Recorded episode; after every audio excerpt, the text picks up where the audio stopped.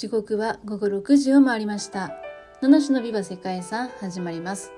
この配信は毎日一つの世界遺産とその世界遺産からイメージする世界遺産言葉を私七種が勝手に紹介する番組です。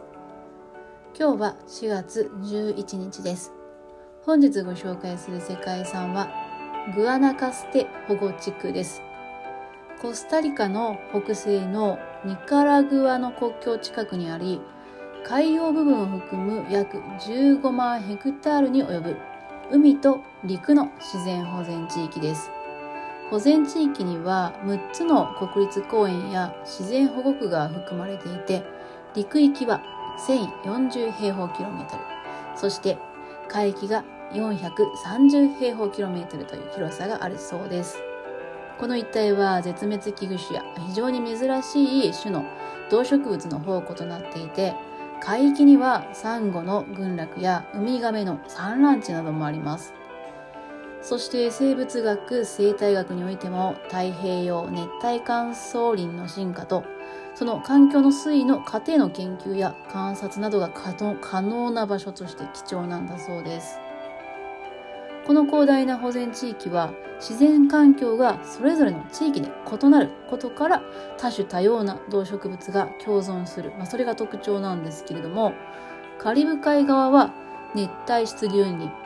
太平洋側は唯一残されている中米の乾燥熱帯林といってですねそれぞれ異なる自然環境が出来上がっている、まあ、これがですねそれぞれの環境に適応した動植物の、まあ、生息というかねが生み出されたということのようです。この保全地域に生息している多彩な動植物の数は数は植物で7000種脊椎動物では900種以上あるそうです。え、熱帯性や熱帯性の乾燥した森林や湾岸のマングローブ林を保護するために設定した保護区などがあるんですけどもそれ以外にも、えー、特徴的なものとしては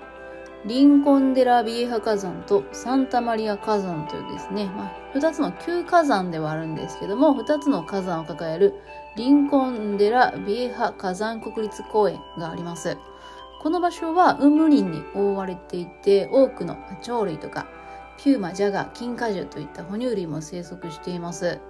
またこの国立公園には天然の沸騰した温泉とか熱い蒸気が噴き出ている天然の蒸気通気口などもあります。まあ、こういった様々な環境によってですねそれぞれ独特の景観が形成されていくわけですね。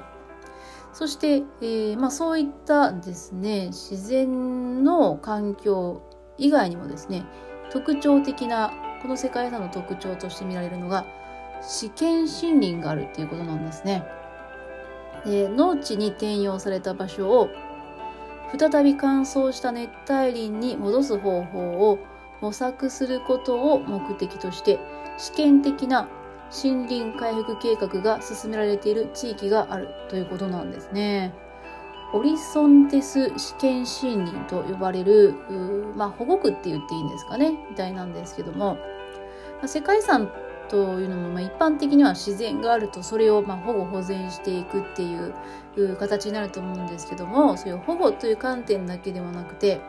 えー、試験森林ですか、まあ、蘇らせる、まあ、あえて試験的にやってみるっていう森林が、ま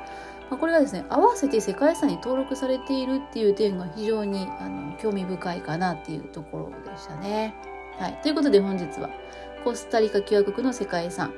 グアナカステ保護地区をご紹介しました。本日この世界遺産からイメージした世界遺産言葉は試してみるですね。はい、このね、試験シーニンからイメージした世界遺産言葉です。うん、なんか世界遺産にあってね、このトライしているエリアがあるっていうのはね、非常に面白いな、なんていうふうに思いますね。ということで本日も最後までお聴きいただきましてありがとうございます。